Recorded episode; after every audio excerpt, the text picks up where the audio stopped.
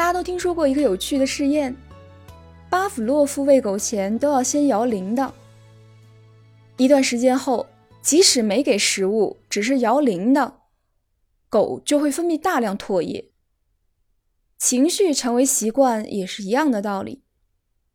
某种刺激 A 随之产生特定情绪 B，反复出现就会形成惯性。只要受到类似刺激，情绪习惯就会不自觉相伴而行。我们每个人都受习惯情绪困扰，只是程度不同而已。有人听到老板高声说话就紧张，有人坐到驾驶座上就变得敏感易怒。这些都是特定情况下出现的习惯情绪。现在我们看修正负面情绪习惯的方法。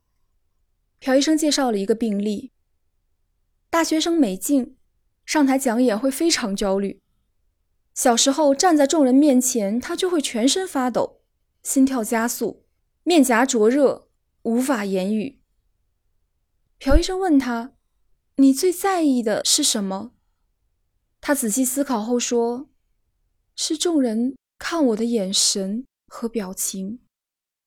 我感觉大家在笑话我。小学时有一次，他给大家朗诵自己写的童诗，有人笑出声来，其中包括他喜欢的一个男生。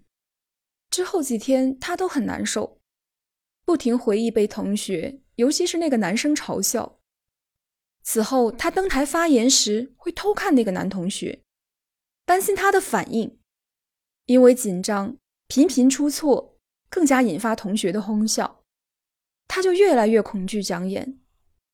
朴医生引导美静试着把讲演的焦虑替换为轻微的紧张感，并不断在上台时重复这种感受。许多研究证实，生动地想象某个场景。大脑就会把它当做事实，并接受它。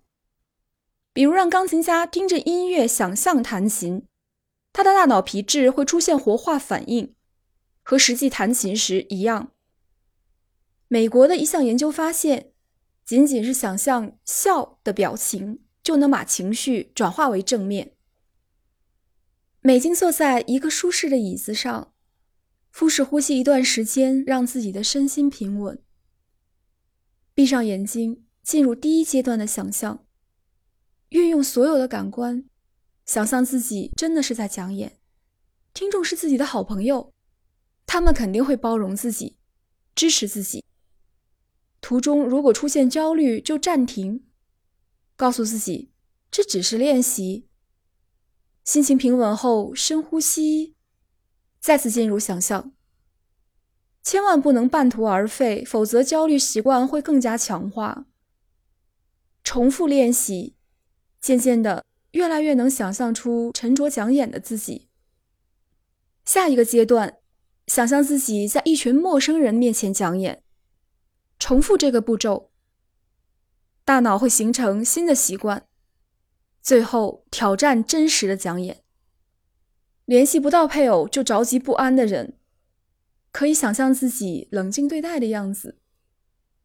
有人感觉被轻视就愤怒，那就想象从容应对的自己。不断练习，一定能形成全新的习惯。